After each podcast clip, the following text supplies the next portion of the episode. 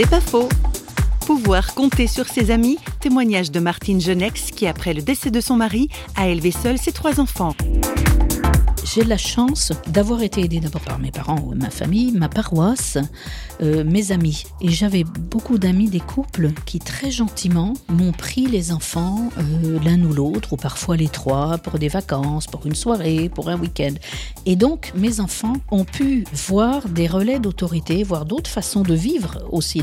Et ça m'a aidé pour les enfants et puis pour moi, pour en discuter parfois aussi. Il faut oser dire qu'on est un peu démuni et puis que euh, ben, là, est-ce que je fais bien, est-ce que je fais pas bien? Moi, j'ai beaucoup appris étant petite en écoutant mes parents discuter. On n'avait pas vraiment voix au chapitre, nous à l'époque, hein, à table, mais on écoutait.